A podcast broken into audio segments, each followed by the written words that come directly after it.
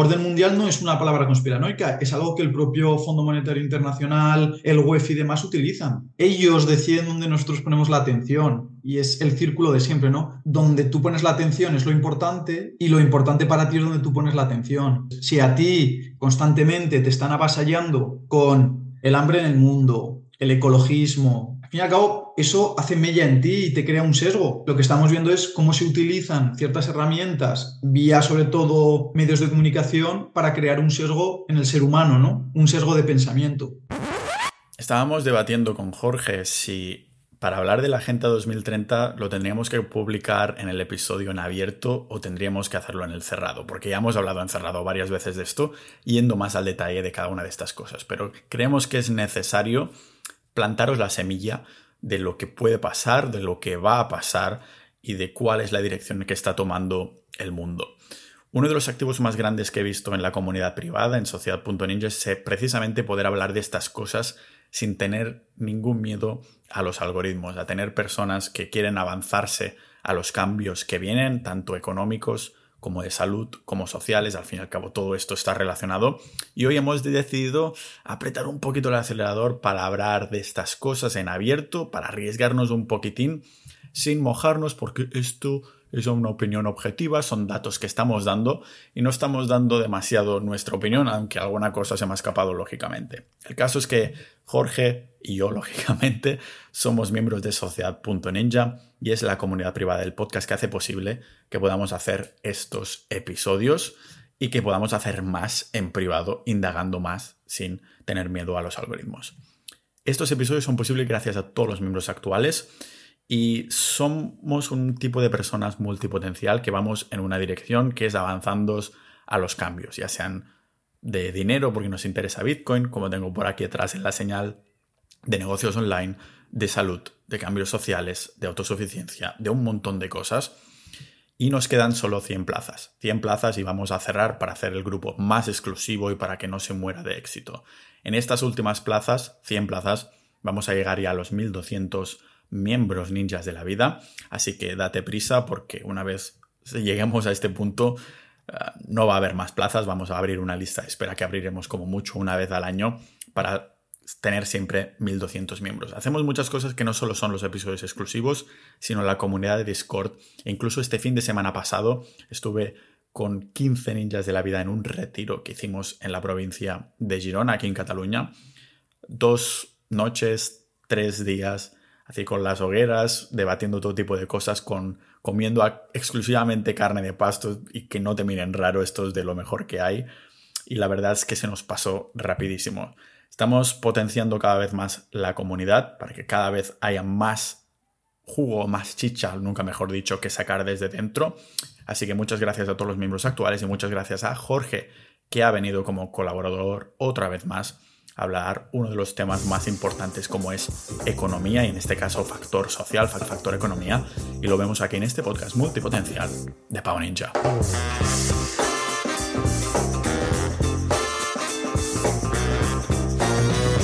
Hoy con el episodio de hoy nos arriesgamos un poquito a hablar de este tema lo que no nos vamos a, arriesgar es a ir a los detalles, que ahí es donde sí que nos tiran cierta información y por esto es una de las cosas que me he dado cuenta que tener Sociedad Ninja y los episodios privados es un activo enorme de poder hablar de estas cosas de forma muchísima más abierta de lo que muchos etiquetan de conspiraciones. Los normies es como etiquetan algo así, este tipo de información.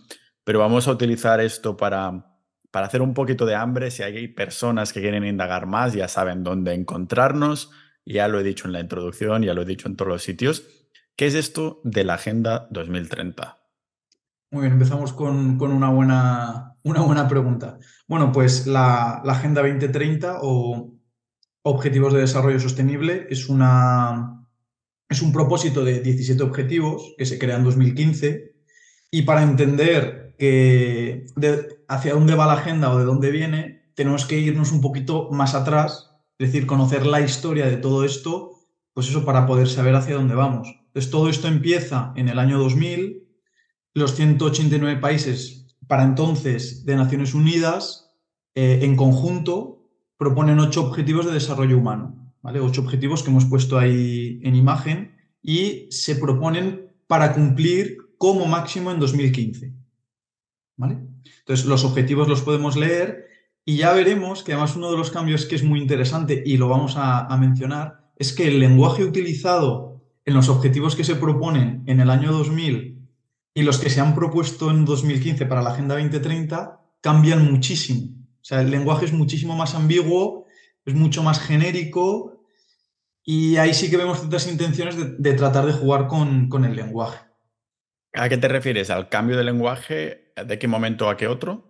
Eso es, de los primeros ocho objetivos que se proponen en el año 2000 y los 17 eh, objetivos nuevos que se proponen en 2015, que ya vamos a hacer un poquito de spoiler, y es que en 2015 se dan cuenta de que los objetivos, vamos, no se han cumplido de lejos, vuelven a quedar los las Naciones Unidas y reproponen otros 17 objetivos que son los que conocemos como Agenda 2030. Vamos a ver estos primeros ocho objetivos, si nos los puedes listar muy rápido, aunque vamos a ponerlos como siempre de forma más visual en infografía en las notas del episodio.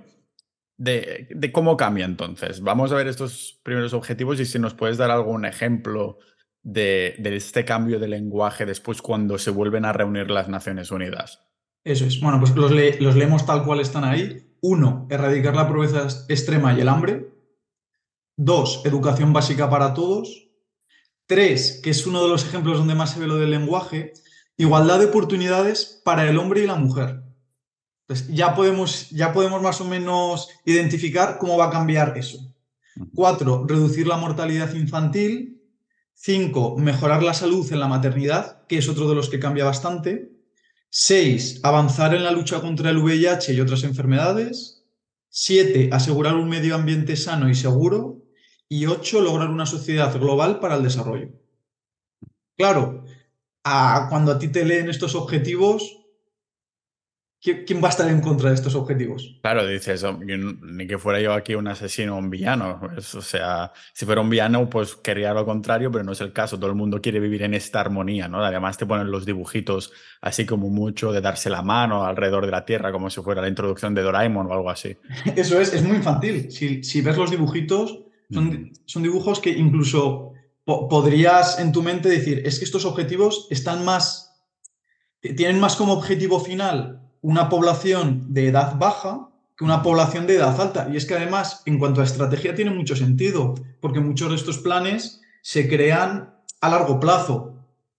Claro, como objetivo para ti es más importante que una persona de 5, 10, 15, 20 años los interiorice que una persona de 60, 70, 80 que su esperanza de vida no va más allá de 20, 30 años como mucho.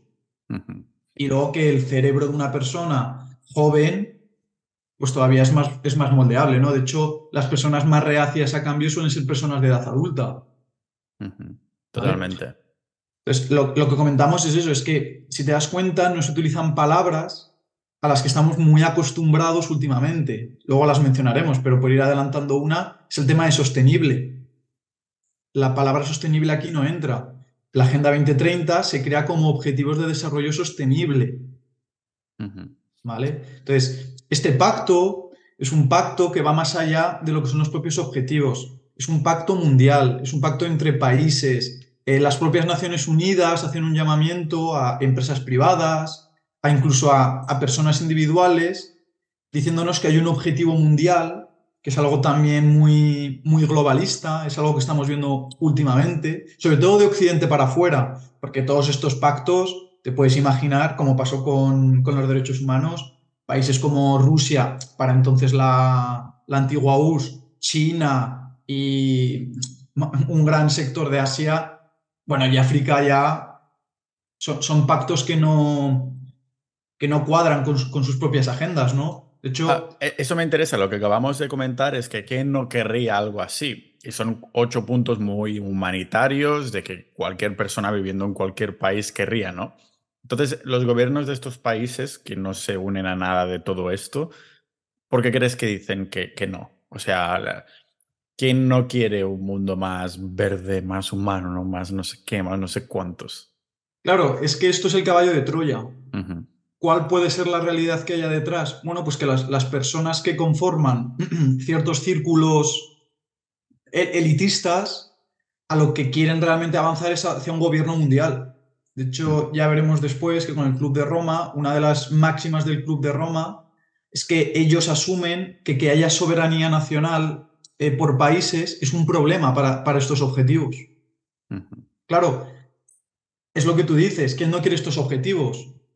O sea, todo el mundo los quiere. El problema es cómo llegar a ellos, ¿no? Eso es. El problema es que tienen una índole, si lo piensas, incluso tan utópica, o sea, por definición son, son tan utópicos porque es que además es generalista en cuanto a qué significa educación básica para todos.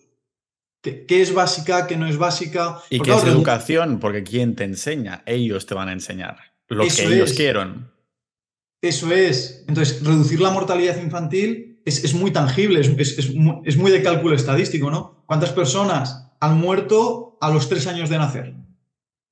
Pero claro, educación básica para todos, ¿qué es? Que todo el mundo sepa leer, que todo el mundo tenga un cierto conocimiento de matemáticas, que todo el mundo tenga un cierto conocimiento de historia, pero ¿quién va a impartir esa historia y de qué forma se va a impartir esa historia? Claro, aquí lo que estamos viendo es que lo que se quiere es avanzar hacia un nuevo orden mundial, porque es que además orden mundial no es una palabra conspiranoica, es algo que el propio Fondo Monetario Internacional, el UEF y demás utilizan. El nuevo orden mundial, la nueva, la nueva gestión social, ¿no? de, de los países, de, de entender de que el mundo ya no es algo disgregado por, naciones, sino que hay un gobierno centralizado que toma decisiones incluso supranacionales, porque estas organizaciones, pues hombre, más poder que ciertas naciones tendrán, incluso que las personas que están allá arriba, pues contacto con banqueros, bueno, ya veremos que hay otras asociaciones que están detrás, pues que tienen ciertos intereses, pues sobre todo económicos, es que esto es lo de siempre. Claro. Bueno, si tienes dinero es como el pilar fundamental, ¿no? Sin dinero no puedes hacer nada, entonces, claro, si, si se puede ir por ahí. El dinero, el dinero, es poder. Y aparte estas, estas asociaciones juegan con, con una máxima también que es muy importante, y es el tema, ellos deciden dónde nosotros ponemos la atención, y es el círculo de siempre, ¿no? Eh, donde tú pones la atención es lo importante y lo importante para ti es donde tú pones la atención. Entonces, si a ti constantemente te están avasallando con el hambre en el mundo, el ecologismo, el no sé qué, fin y al cabo, eso hace mella en ti y te crea un sesgo de pensamiento que, no, nosotros no vamos a entrar a valorar, por lo que hemos dicho antes, eh, si es bueno es malo, si es algo que hay que, eh, que hay que trabajar o no. Simplemente lo que estamos viendo es cómo se utilizan ciertas herramientas, vía sobre todo medios de comunicación, para crear un sesgo en el ser humano, ¿no? Un sesgo de pensamiento. Desgraciadamente no nos podemos mojar mucho en cuanto a opiniones personales en el episodio de hoy, pero sí que es totalmente necesario que se sepa esta información. Después lo que haga la audiencia con la información ya es cosa suya. Esto lo decimos para el uncle, para el tío YouTube, lo decimos para el tío algoritmos y, y lo que esté por ahí. Lo que me ha sorprendido es que has comentado, claro, en el año 2015 vieron que estos ocho puntos no se habían cumplido y lo normal hubiera sido, vale, pues en vez de 5, ahora vamos a, en vez de 8 vamos a hacer 3 o 5, pero no, 17 ahora. ¿Por qué?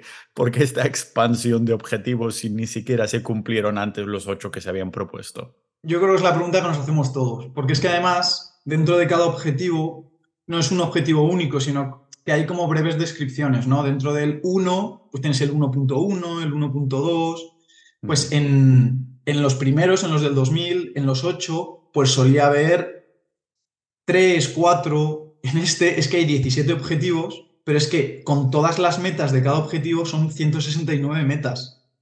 O sea, es que, es que además meten 10 metas por objetivo prácticamente.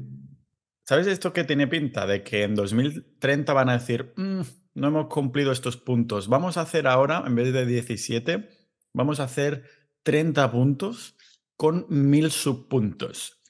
Claro, necesitamos mucha organización para poder cumplirlos. Ahora sí que necesitamos crear una institución más global, más mundial. No queremos ser un gobierno, ¿eh? pero queremos necesitamos un equipo funcionario público financiado por todos los países y, asentarnos en un sitio para poder trabajar en esto porque los puntos se nos están yendo de madre. Esto me suena. Eso es. Me suena a esto. Eso es. Entonces el, problema se está haciendo demasiado grande. Yo no abarco, por favor, más recursos para mí.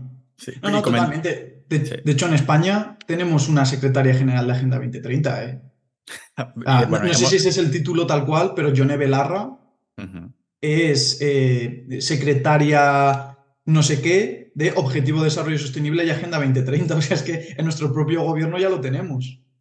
Sí, de esto somos bastante expertos. Hay como un ministerio por ahí ah, en que se chupa unos cuantos ah, cientos de millones al año y con el objetivo de eso, de tener menos muertes de género o algo así, resulta que hay más. Eso es. Desde entonces, ¿no? De, poner, y hay secretaria de la secretaria y cosas así. O sea, estos son documentos oficiales que están, que se pueden ver en cualquier momento. Háblame un poco de este cambio de lenguaje cuando pasamos de los objetivos que se pusieron en el 2000 a los objetivos que se pusieron en 2015 para la Agenda 2030. Sí, el primer cambio que es, que es importante es lo que era antes igualdad para hombres y mujeres, se cambia a igualdad de género.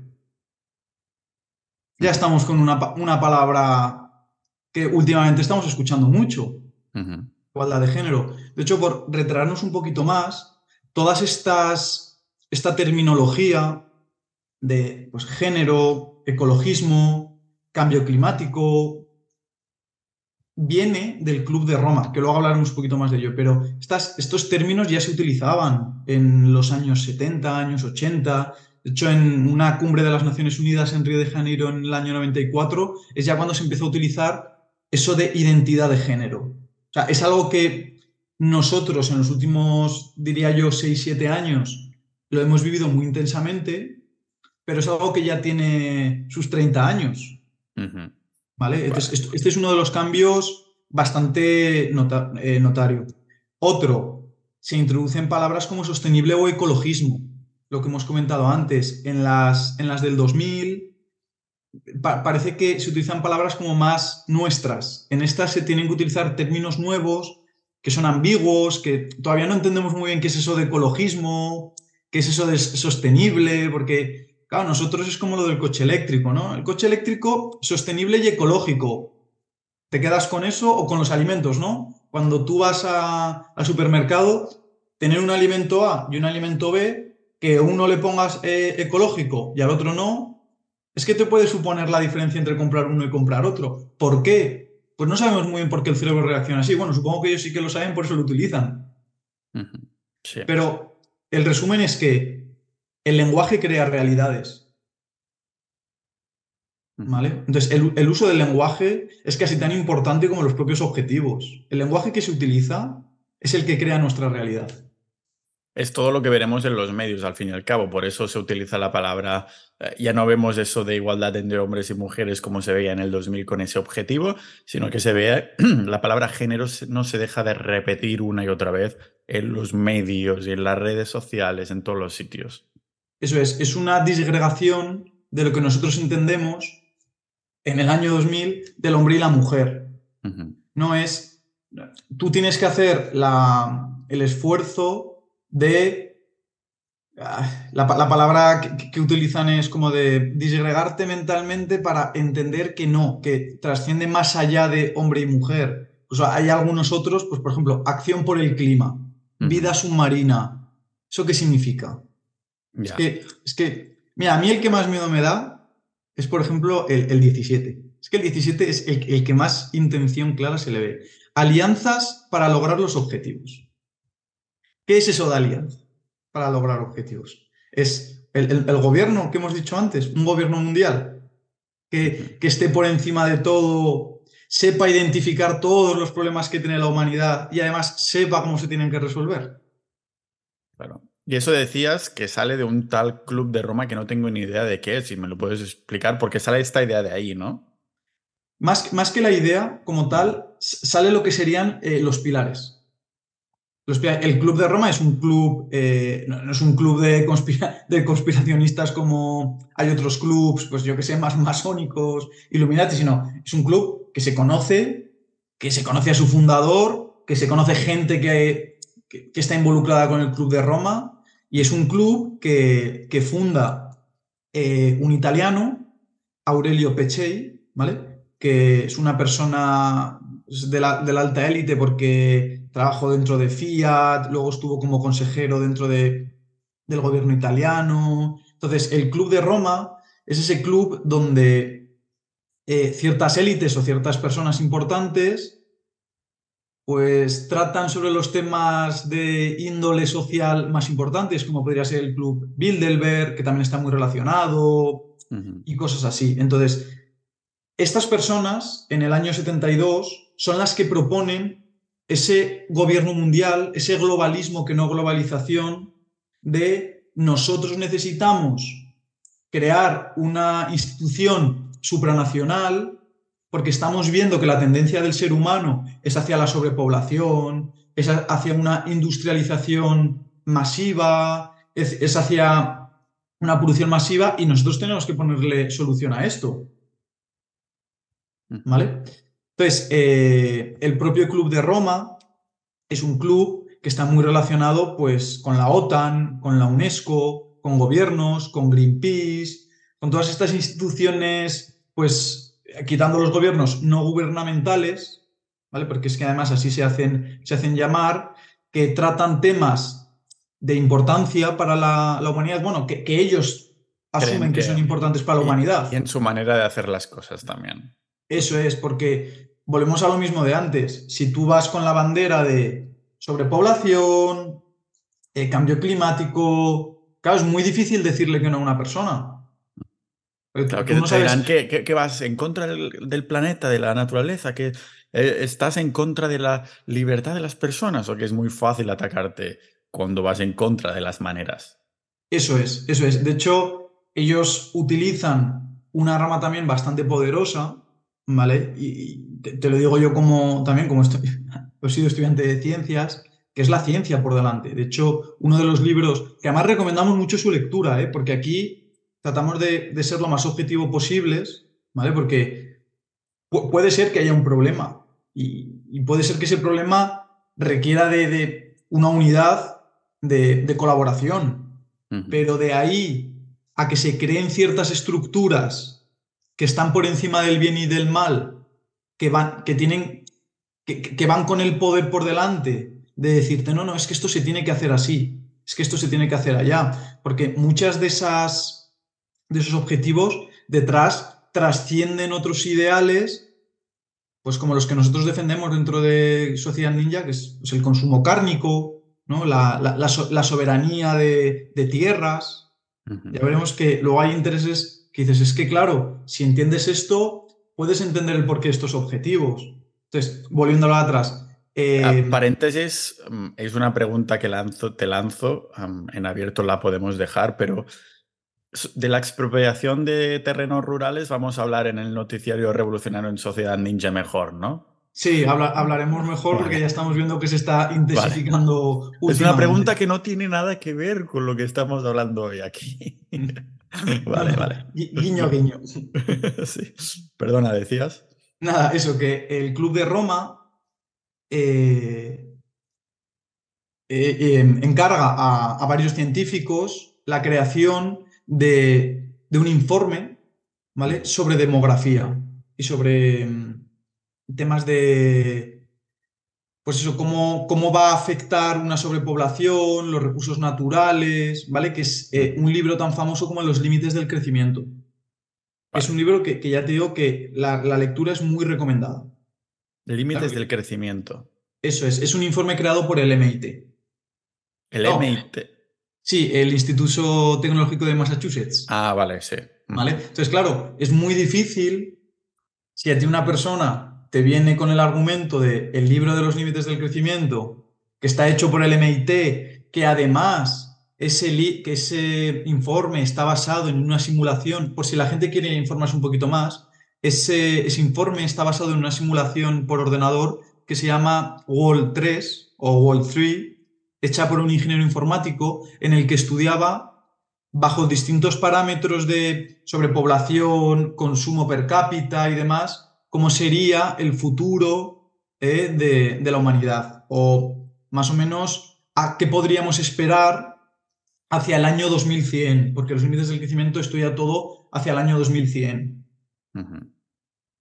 Y esto es como una simulación, dices, hasta el año 2100, ¿de qué? ¿De lo que pasaría o de lo que ellos creen que debería suceder? ¿Cómo tendríamos que actuar para terminar con un buen resultado?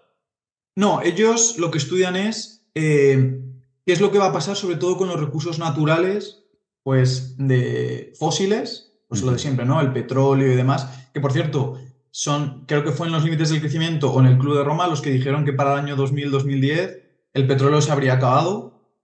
Vale. A ver, sí que es cierto que en contra de los límites del crecimiento tienden a ser bastantes catastrofistas y yo entiendo por qué. Porque lanzar un mensaje catastrofista cala bastante. ¿Vale? Cala, cala, bastante. Entonces, ahí hay un par de gráficas que son como las más importantes de los límites del crecimiento, en el que se ve, pues, cómo a lo largo de los años, que es el eje temporal, el eje X, irían variando pues lo que sería la población, eh, la comida por persona, los natural resources, es decir, eh, los recursos naturales, y cómo se ve que a partir pues, del año 2000, eh, sí, la primera década de, los, de los 2000, pues todo empieza a decrecer, incluso la, población, que es algo que estamos viendo, eso sí que es cierto, la natalidad en muchos de los países más desarrollados está cayendo. Claro, luego te vas a la India o a China, más a la India, no tanto a China. Sí. ¿A qué crees que es debido? ¿Al hecho de lo difícilmente económico que es mantener un niño? ¿A que la gente, bueno, yo creo que es todo junto, que las madres, las personas, o sea, las madres no se pueden quedar embarazadas, que hay problemas de fertilidad a saco, que yo asocio directamente a la mala nutrición, al mal entorno, a que estamos enfermedades modernas al fin y al cabo, cada vez hay menos uh, sperm count, o sea que cada vez es más difícil quedarse embarazada. Asociado a esto, precisamente, problemas del entorno, de que no nos toca en el sol, no tenemos suficientes vitaminas, por todos estos miedos que nos meten. Y aparte, el tener el pensar eso de, hostia, mm, realmente tienen un impulso como biológico para ser madres, pero el pensar no tengo pasta para mantener a un niño. ¿no? Sí, bueno, hay efectos externos como puede ser, pueden ser esos, pues lo que hemos dicho varias veces, ¿no? En los años 60, un padre de familia o una madre de familia con un sueldo alimentaba a una familia de cinco. Eso es inviable a día de hoy. O sea, es inviable. Yo creo que también lo que está sufriendo la sociedad, sobre todo Occidente, es el tema de la atomización. Es el tema de que se está enviando un mensaje muy individualizador y eso está creando mucha disgregación dentro de la sociedad. De hecho, ya incluso con el tema de ligar. O sea, es que a, día de hoy, quien, lo, esté viviendo, eh, es más complicado ligar por, por el mensaje que hay detrás, por, por cómo lo estamos tomando y demás. En el retiro se habló del concepto, que hicimos el retiro ninja hace unas, este fin de semana pasado, porque este episodio lo publicamos en menos de 24 horas se habló del concepto de hoflation. Ah. El, concepto de hoflation significa que los hombres actuales tienen que trabajar, creo que era unas 10 veces más, para conseguir mujeres que tienen, o sea, que valen, entre comillas, 10 veces menos de lo que tuvieron que trabajar nuestros abuelos. Es decir, los abuelos tenían que trabajar 10 veces menos para conseguir mujeres que tenían unos valores que valen 20 eh, veces más, considerando tú los valores como algo objetivo, ¿no? En este sentido. Mm. Es el concepto que en América se conoce como hoflation, que es como la inflación de igual que tienes que pagar alimentos que cuesten mucho más y el dinero cuesta mucho más a la vez de, de obtener, pues al comparándolo con nuestros abuelos, tenemos que trabajar mucho más para obtener algo que, vale, que tiene menos valor en este sentido, ¿no? Es un concepto un poquito así abstracto, estoy intentando ser algo políticamente correcto porque estamos en abierto, encerrado me, me abro más, pero ya, ya me entiendes. Sí, perfectamente, sí. O también lo que has comentado, ¿no? Pérdida de ciertos valores, pues los, los, valores que alguna vez hemos comentado más familiares, ahora el valor es más atomizador, es más individualizador que no, tiene por qué per se ser algo malo. siempre ha habido personas que o no han querido hijos, o no se han visto en el momento, o no han encontrado a la persona, pero parece que eso últimamente se está acentuando mucho. Bueno, es que la natalidad en muchos países de Occidente y tal está cayendo, ¿vale? Sí que es cierto que a diferencia de otra de las cosas que han cambiado, que a diferencia de hace 60 u 80 años, no hay tanto tasa de mortalidad infantil. Entonces, eso, eso también es algo a favor de esto, pero sí que es cierto que se están dando ciertos problemas sociales que vienen de una pérdida de valores que complica mucho más, pues eso, que dos personas quieran tener un, futuro proyecto de vida y es que uno de los grandes problemas es el primero que hemos comentado, es el económico. Es que es, inviable y eso ya lo comentaremos en otro podcast, pero es también por cómo se ha creado este sistema económico, sobre todo a partir del año 2008, viene ya desde los 2000 o incluso desde Nixon, pero estamos en un sistema económico que solo puede avanzar en base a crear más deuda. Entonces, eso a quien lo acaba afectando, a quien acaba afectando es a los más pobres, o sea, a los que estamos en el escalafón social más bajo. Y es que no acabamos llegando. Entonces, si tú no acabas de, llegar a, ciertas necesidades básicas de la, de la pirámide de Maslow, como puede ser la alimentación o la vivienda, menos va a ser plantearte crear una familia, ¿no? ¿Sabes lo que he hecho, Jorge? He comprado, me tiene que llegar ahora esta semana, espero, una liofilizadora. ¿Sabes lo que es? No. Es una máquina para conservar alimentos a largo plazo. Entonces, al contrario que disecar, que puedes mantener el alimento a dos o tres años, pero al sacar todo el agua directamente, se te van algunas vitaminas como las hidrosolubles, como de la familia B o la vitamina C. Una liofilizadora pasa el agua Mm, pasa ese proceso, o sea, se salta una fase, no sé si es la líquida o se va directamente de sólido a gas o algo por el estilo y no pierdes vitaminas y los alimentos se mantienen de 25 a 30 años. Entonces, he llegado a un ah, entendimiento con la carnicera local donde acostumbro a comprar los órganos 100% de pasto, que yo voy a ser su único cliente de órganos y voy a empezar a acumular órganos. Ya voy a hacer un, episodio específico de esto, del por qué lo he hecho y cómo lo he empezado a hacer. Pero una máquina de estas tampoco es que sea barata. 3.000 euros puedes contar perfectamente.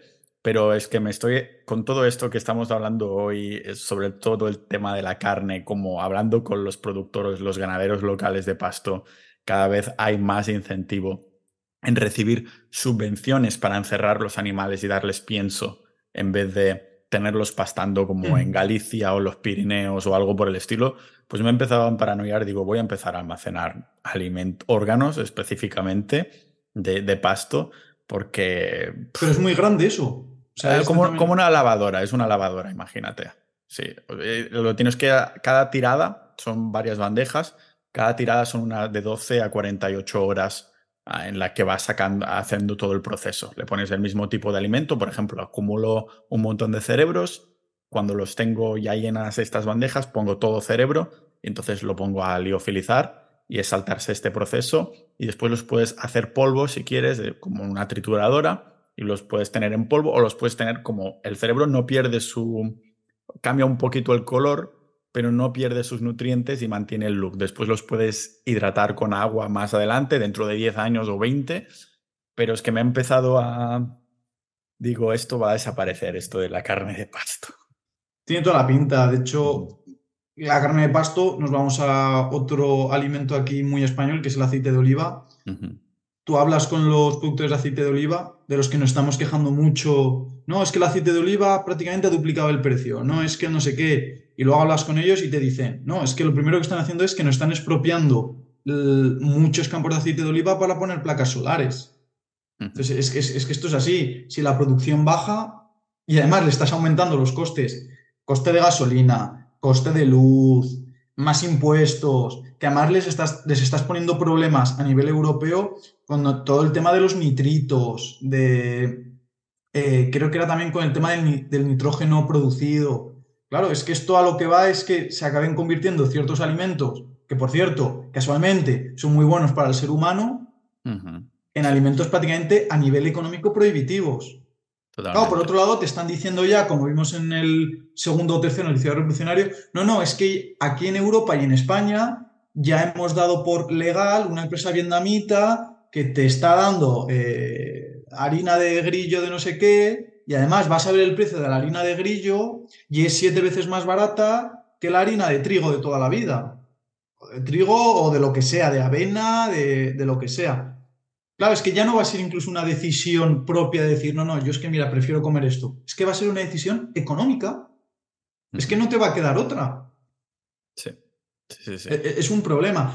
Mira, otro de, de las cosas que yo no entro a valorar esto, pero que sí que me hizo bastante gracia, es que el club, el club de Roma y los objetivos de desarrollo sostenible, cuando tú te metes en los de, si te acuerdas en los de los del milenio, se hablaba de mejorar la salud en la maternidad, avanzar en la lucha contra el VIH y otras enfermedades, reducir la mortalidad infantil. Son como objetivos muy directos, es decir, mejorar la salud, la salud en la maternidad. ¿Vale?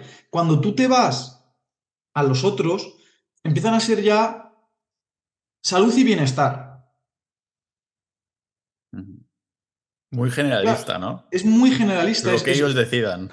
Claro, y luego, si tú vas detrás de los objetivos, te das cuenta de que además, con el tema de la sobrepoblación y el informe ese de demografía social, es que muchos de estos pensadores del Club de Roma creen que, el límite de población tendría que estar en 500 millones.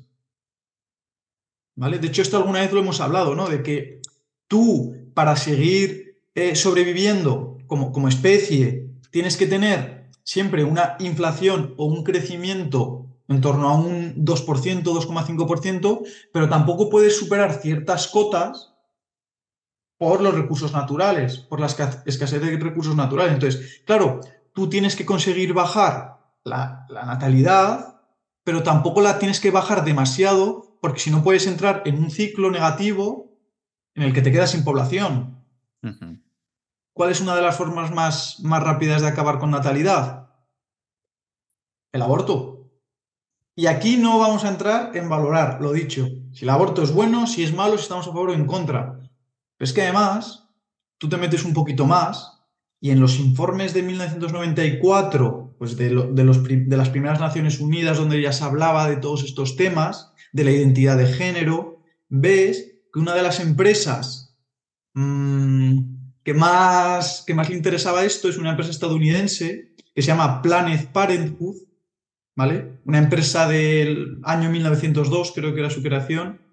¿Y a que no sabes el padre de quién estaba dentro del equipo directivo? De un gran amigo del canal. A ver, ¿quién? Uno que le gustan mucho las granjas de grillos e ir comprando mucha tierra por Estados Unidos. Hombre, el señor Bill. El señor Gates. el señor Facturas, Bill. Eso es. Hostia. Pues el padre eh, estaba dentro del consejo de, de ejecutivos de esta empresa. ¿Y qué hace esta empresa? Pues tiene un departamento de aborción. Eso son casualidades de la vida, Jorge. No, debe ser, debe ser casualidades. Debe ser casualidades. ¿Sabes una de las cosas que más me ha sorprendido? Y, y aquí se ve perfectamente el poder que está perdiendo la iglesia. Es que la iglesia, eh, en las, las jornadas de juventudes que se van a hacer en Lisboa ahora, uno de los patrocinadores es la Agenda 2030. A pesar Eso de es- tener esto como uno de los pilares. Eso es, eso es. Y, es- y eso es sorprendente. Tú te metes en las. Es que se llaman J- JJEs o algo así, o Jornadas Juventudes Eclesiásticas, no sé qué. Es algo así. Y te aparece la Agenda 2030. Y luego, sin embargo, ves que uno de los mensajes es proabortista. Que, que lo dicho, lo, lo repito por si no ha quedado claro. Aquí no, no entramos en juicios de valor de si proaborto o no proaborto. Simplemente empe- empiezas a conectar hilos, ¿no? Claro, conectas el hilo del Club de Roma que te está diciendo eh, uno de los grandes problemas que tú estás teniendo y además me lo está respaldando los límites del crecimiento es que tienes una sobrepoblación. Te vas a los objetivos de desarrollo dos- del 2000 que todavía no se habla mucho del tema salud y bienestar como tal, sino que se habla pues eso de la salud en la maternidad, ta, ta, ta, pero ya cuando te vas a los de la Agenda 2030 e indagas en los de salud y bienestar, ya empiezas a encontrarte problemas de eh, la natalidad, de que hay sobrepoblación, y luego ves que detrás de esto está esta empresa y que además detrás de esta empresa está el padre de Bill Gates, que es ahora mismo uno de los mayores tenedores de tierra en, eh, en Estados Unidos y que además uno de sus eh, libros más famosos va sobre pandemias, sobre qué buenos son los alimentos sintéticos y tal. Entonces, a ver, es que son muchos círculos que yo no los conecto. Yo que cada uno haga la, la, investigación que quiera y que estudie como quiere, pero vamos, tampoco vamos a ser ingenuos. Es que no es ni pecar de super mega conspiracionista. Si lo tienes ahí. Pero, tampoco es tragarse todo. O sea, hay que tener también un poquito de aspecto crítico. Sí, o sea, quien diga que no acierta, o sea, hay muchas teorías de la conspiración, ¿vale? Algunas son una maldita locura que yo creo que ponen ahí simplemente para que, ah, pues entonces seguro que crees en la Tierra plana también o algo por el estilo. Y, pero pensar, no creerte ni una, e, es ya decir que el, sabes que el gobierno quiere lo mejor para ti, que no hay corrupción, que no sé qué, ni una, pilla la que menos te parezca conspiranoica o como quieres llamarlo, pero pilla una, la que quieras. La que más te guste, que hay muchas. Madre de Dios. Lo hemos dicho, no es, ni un gobierno. ¿Sabes quién era muy, muy partidario? ¿Sabes quién fue uno de los precursores de la idea de ecologismo tal y como la conocemos? ¿Quién? El, eh, Gorbachev. ¿Quién? Gorbachev. ¿Quién es Gorbachev? Es que no estoy. Eh, tras la URSS fue el, cabeza del, de, del Partido Socialdemócrata de Rusia. Ah, vale. Que, por cierto era muy amigo de Ronald Reagan. Vale. Es que se ven ahí otro círculo de conexiones increíble, ¿no? Eso es, ¿no? La, siempre disputa Rusia-Estados Unidos. Luego tienes a Gorbachev ahí como uno de los defensores del ecologismo. O sea, es que muchos de estos intereses van allá de, discusiones políticas. Es que aquí hay intereses pues, de toda índole, de poder, económicas, y yo lo siento. Ya te digo que Los Límites del Crecimiento es un libro muy recomendable, que te, pues eso te hace tener una discusión mental contigo mismo de hacia dónde está yendo la humanidad, de si realmente estamos en una etapa en la que el consumo per cápita de, de ciertos productos está siendo una locura, ¿vale? O de ciertos recursos, que no, no venimos a decir que no, podría, podría ser, ¿no? Igual tampoco, tampoco es mejor que nos tengamos que cambiar de móvil cada año o cada dos años, ¿vale? Eso es algo que, pues, que el ser humano pues, tiende a los excesos y esos excesos pues, muchas veces se tienen que amortiguar de alguna forma. Pero tampoco creemos que la, que la solución sea, lo dicho, un organismo supranacional que esté por encima del bien y del mal. Que no ha elegido a nadie. Ese es, el punto, sobre todo. Pero es que aunque lo eligiéramos, las manipulaciones, igual que hay ahora en las elecciones, que ya está todo comprado, sale un partido o el otro y todo son lo mismo, pues lo elegiríamos mal, entre comillas. Es decir, nos venderían la moto, la mayoría de la población se lo creería, entonces saldría lo que ellos quisieran en ese momento, ¿no? Porque ya hemos dicho alguna vez que sí, sale este presidente de Estados Unidos, pero no es el quien manda. O sea, hay unos señores de negro después que le vienen y dicen, no, eso que habías dicho no lo puedes hacer. O sea, hay alguien que está mandando que no ha elegido a nadie, al fin y al cabo.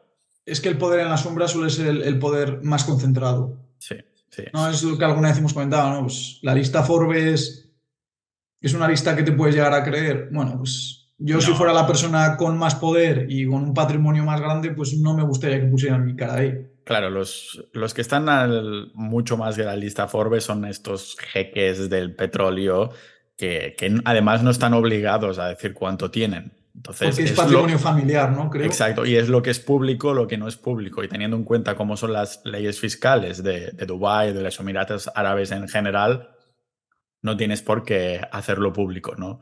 Y entonces, mira, para seguir en este tema, pero para ponernos un poquito más, prácticos o para mojarte un poco sin mojarte, para decirlo así, cuando viniste a hablar de las CBDCs ya hablamos, hostia, pagar en efectivo, este tipo de cosas, ¿no? Una persona sola o unas pocas personas no pueden parar un gobierno mundial ah, o esa agenda, al fin y al cabo. Pero sabemos que no son todos los países del mundo los que lo que comentabas al principio, hay estos típicos países porque saben que por, por mucho que los demonicen los medios, ah, no han querido entrar aquí por este pacto, por no sé qué, por no sé cuánto. Claro, ellos saben, estos gobiernos saben que el Occidente tiene una agenda, que es esta que estamos debatiendo hoy. Entonces, para ponernos prácticos, ¿qué harías tú suponiendo que tuvieras todo el dinero en el mundo, toda la libertad de localización o todo tipo de libertades, para actuar ahora, para mantener cierta soberanía. Hablando de la CBDCs es esto. Comentabas, hostia, pues pagar en efectivo ahora mismo es una buena práctica. Siempre que puedas en efectivo es una buena práctica, ¿no? Es una manera de votar casi en contra. es la mejor. sí, en contra de esto.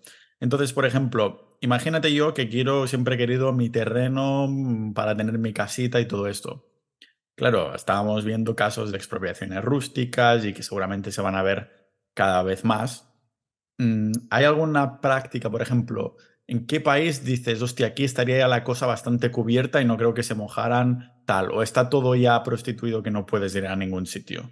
Hombre, yo no. China no creo que sea un ejemplo de, soberanía. Es que, de hecho, muchas de estas ideas, si lo piensas, de gobierno mundial, son más ideas del, otro lado del mundo que de esto. De hecho, es, algo que Occidente, porque muchos partidarios, por ejemplo, eh, eh, Rockefeller, no, ¿cómo se llama el otro? El banquero. Bueno, uno de los banqueros eh, gordos, gordos, de, esos que, de estos que tienen mucho poder, eh, era muy amigo de esos, de esos, de esos regímenes. Entonces, yo creo que, mira, una de las, de lo que tú has dicho es, el pago en metálico es esencial. O sea, es de, las pocas formas que nosotros tenemos a día de hoy de poder votar, ¿no? De, de la persona que tenemos al lado, del pequeño comercio, como lo que tú has dicho, ¿no? De, la carnicera a la que le vas a comprar la carne, que seguramente le pagues en metálico también. Es una de las formas que tenemos. Luego, otra de las formas que tenemos es no ser tan tecno-optimistas, porque es que muchas veces somos nosotros los que estamos metiendo el enemigo dentro de nuestra casa con esta tendencia sobre tecnológica que estamos teniendo últimamente, de que no entendemos muy bien cómo funcionan las cosas, pero como son muy cómodas, las introducimos dentro de nuestra vida. Y luego, pues lo que siempre comentamos, ¿no? Una buena salud, ser una persona lectora, la televisión, pues hacerle el caso que hay que hacerle caso, que prácticamente nulo. Luego lo que tú has dicho, hombre, los terrenos rústicos, sí, pero ya hemos visto en otras ocasiones que si los gobiernos se ponen muy cabrones, es que no, aparte no tienes armas para defenderte. Claro, no te, puedes, no te, puedes, ni ir a vivir a una furgo, ¿no? Porque si la compra es eléctrica, ah, bueno, aparte de ser esto un microondas, al fin y al cabo, esto también lo comentábamos en el retiro, vivir en un coche, o sea, estar en un coche eléctrico conduciendo, y ya ni te digo vivir, es tener una de radiaciones electromagnéticas imposible. Ah, pero es que si, claro, dices, la voy a comprar de petróleo, de, gasolina, que te la van a eliminar de poder entrar en los sitios en el, para estas fechas, entonces, ¿cuál es la mejor opción? O no me puedo independizar porque tengo miedo a que el Estado me expropie y no me puedo independizar con un vehículo si fuera el caso tampoco porque mm, voy a dejar de poder utilizarlo en pocos años, ¿no? ¿Qué opción queda entonces para ser para tener algo, para tener un hogar incluso, ¿no? Es, no tendrás nada, suena mucho a George Orwell, no, tendrás no, tendrás nada y serás feliz, ¿no? Es como te... Aparte, fíjate cómo estamos tendiendo a como ya no tenemos tanto poder adquisitivo, ya no compramos. ¿Cuál es nuestra vía de consumo? Suscripción. Es que está siendo así prácticamente con todo. De hecho, ahora muchos coches, por ejemplo, BMW ya lo, ya lo implementó. Tú compras el coche base y si quieres acceder a ciertas partes del software, pagas una suscripción mensual. ¿no? Pues yo qué sé, si quieres acceder al control automático de velocidad, pues yo qué sé, 20 dólares mensual. Estamos teniendo mucho hacia eso. También es cierto que en, pro de, todo esto, por ejemplo, este año el, lo que se hizo en Davos, el foro de Davos, no tuvo repercusión mundial. Están perdiendo muchísima fuerza. ¿eh? De hecho, es el primer año que no fue ningún empresario ni ruso ni indio ¿A dónde? ¿Al foro de Davos? ¿Eso lo hablamos alguna vez? sí, el foro de Davos, acuérdate que era esa reunión que tenía el foro, el web, en, Suiza, que salía una prostituta diciendo que para aquella época aumentaba mucho la demanda. Vale, me acuerdo. El foro de Davos es el del gran amigo Klaus Schwab, que justo está, estuvo malo y no pudo ir este año. Es, una conferencia que se habla ahí. Es una, es una conferencia del web del Foro Económico Mundial, este.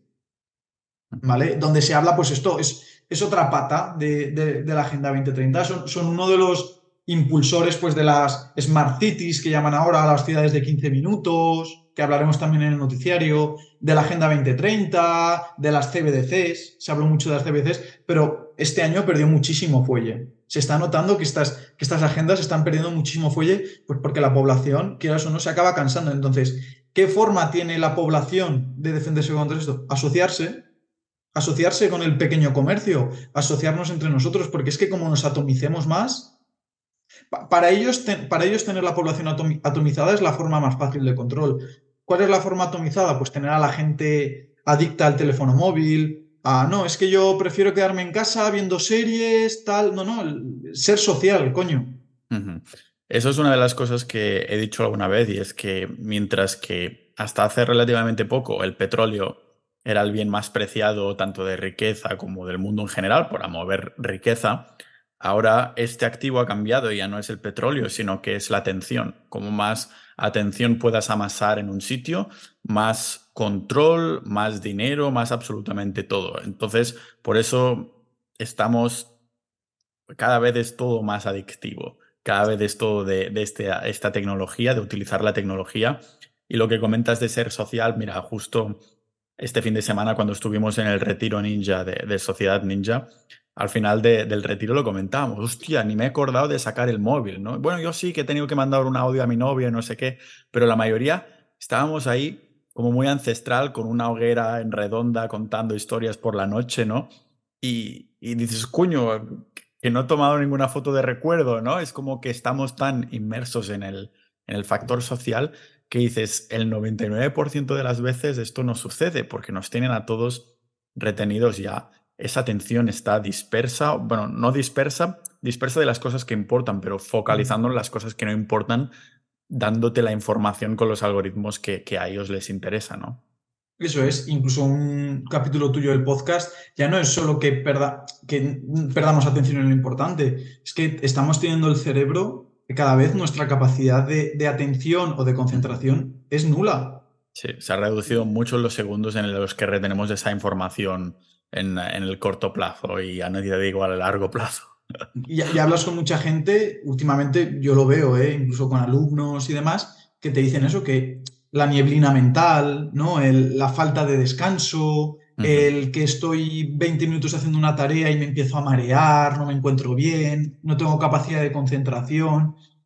Y eso no deja de ser otro de las consecuencias de todo esto. Luego, ¿cuál ha sido la, la directiva de los últimos años? el teletrabajo. Entonces, otra vez más, más atomización, ¿no? Una persona puede estar en su casa y puede ver una película, trabajar, es que puede hacer todo ya en casa. Y luego te, están enviando el, mensaje de, no, no, es que además ahora las ciudades van a ser de 15 minutos y tú vas a tener todo lo que necesitas a 15 minutos. Es que eso es una forma de atomización. Y eso, el que no lo quiera ver, yo lo siento, pero es que el mensaje es el mismo. Mires por donde lo mires. Es atomización social y es tú ahí, en, tu circulito, y de ahí no te salgas. Sí, totalmente. Ah, ¿Comprarías un terreno en España? Termino con esta pregunta. Bueno, yo, yo creo que a, pesar de todo, España es uno de los mejores países. tenemos ciertas cosas que no dependen de nosotros, pues la, geografía, mm. la climatología. A nivel, a nivel supervivencia, a nivel microclimas, a nivel... en España está todo, el problema es el gobierno, pero bueno. ¿Fuiste tú el que me dijo lo del sol del Mediterráneo? Ah, ¿De qué? ¿El sol del Mediterráneo? ¿En qué sentido? Que, pega distinto. Que tú te vas al sol mm. de, yo qué sé. está, en Bélgica, está en Bélgica ahora y sí, el sol de allí no es el sol del Mediterráneo. Es, distinta, nuestra latitud es distinta. hay, eh, más, hay más salud, voy a hacer episodios de estos en abierto sobre la luz solar, no de la vitamina D, sino de la luz y todo eso. Y el sol es salud, en, resumen, ¿no? Y tener un sol tan marcado como es el Mediterráneo, yo creo que no me extraña que las poblaciones que viven más tiempo, además de esperanza de vida, estén en zonas sureñas, donde hay ese sol tan marcado, las estaciones tan marcadas, ah, en comparación con el norte, a pesar de tener más calidad de vida, más nivel de vida. Yo creo que no es casualidad. Hay, porque no es solo la comida, es también este entorno en el que nos encontramos. Y es verdad que, aunque yo critico mucho a España en este podcast, la, si tuviera que, si el mundo se fuera a la mierda, ojalá estuviera en España para tener que sobrevivir. El problema es que no si el mundo se va a la mierda, pero si el gobierno se va a la mierda. Entonces dices, uff, ¿dónde tendría que estar, no? Es que España es, una pena por lo que hemos comentado alguna vez y es la pérdida de soberanía como, como nación que ha tenido. O sea, España, quien no lo quiera ver, está a expensas de lo que diga Europa. Y, y somos un país, pues como es Italia, como es Portugal, como es Grecia, que es un país de tercera o cuarta liga a, nivel mundial, quiero decir. O sea, no, no somos un país al nivel Alemania, un país al nivel Países Bajos. En algunas cosas, ¿eh? En otras cosas, gracias, porque estamos muy bien. Pero sí, yo creo que en España sí que compraría un terreno, porque es lo que tú has dicho. Si a mí me pilla el fin del mundo, que me pille, que me pille aquí. No, no, quiero, que me, no quiero que me pille en Islandia. Ya, ya, ya, ya. No, no, no quiero que me pille en un en un país en el que hay ocho meses que no hay sol. Total, total, sí. Así de simple.